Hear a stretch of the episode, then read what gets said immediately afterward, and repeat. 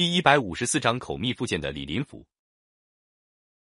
唐玄宗做了二十多年太平天子，渐渐滋长了骄傲怠惰的情绪。他想，天下太平无事，政事有宰相管，边防有将帅守，自己何必那么为国事操心？于是，他就追求起享乐的生活来。宰相张九龄看到这种情况，心里挺着急，常常给唐玄宗提意见。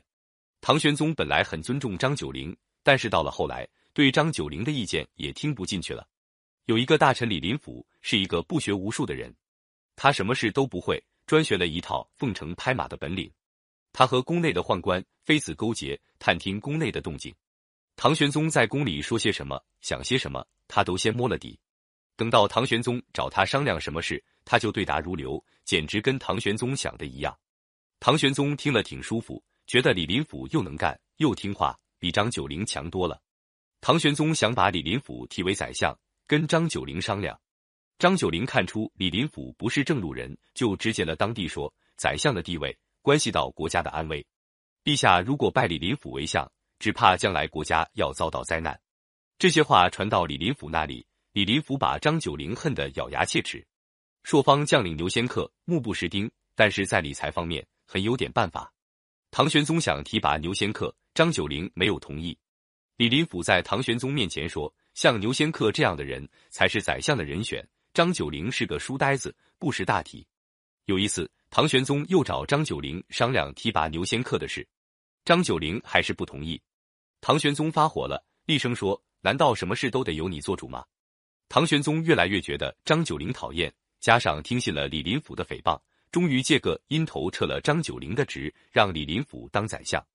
李林甫一当上宰相，第一件事就是要把唐玄宗和百官隔绝，不许大家在玄宗面前提意见。有一次，他把谏官召集起来，公开宣布说：“现在皇上圣明，做臣下的只要按皇上懿旨办事，用不到大家七嘴八舌。你们没看到立仗马吗？他们吃的饲料相当于三品官的待遇。”但是哪一匹马要是叫了一声就被拉出去不用，后悔也来不及了。有一个谏官不听李林甫的话，上奏本给唐玄宗提建议，第二天就接到命令，被降职到外地去做县令。大家知道这是李林甫的意思，以后谁也不敢向玄宗提意见了。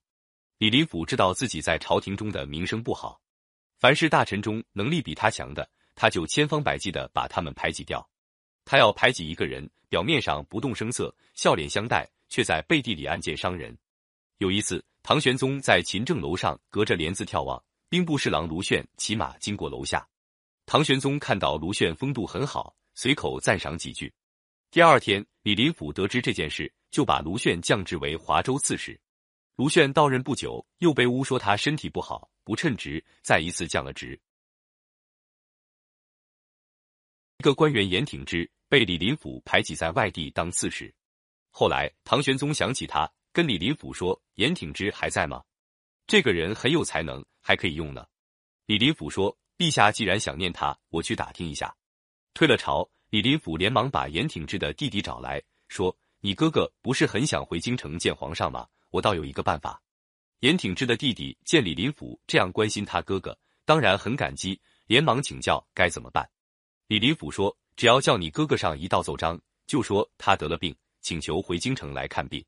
严挺之接到他弟弟的信，真的上了一道奏章，请求回京城看病。李林甫就拿着奏章去见唐玄宗，说：“真太可惜，严挺之现在得了重病，不能干大事了。”唐玄宗惋惜的叹了口气，也就算了。像严挺之这样上当受骗的还真不少。但是，尽管李林甫装扮的怎么巧妙，他的阴谋诡计到底被人们识破。人们就说李林甫这个人是嘴上像蜜甜，肚里藏着剑。李林甫当了十九年宰相，一个个有才能的正直的大臣全都遭到排斥，一批批钻营拍马的小人都受到重用提拔。就在这个时期，唐朝的政治从兴旺转向衰败，开元之治的繁荣景象消失，接着出现的就是天宝之乱。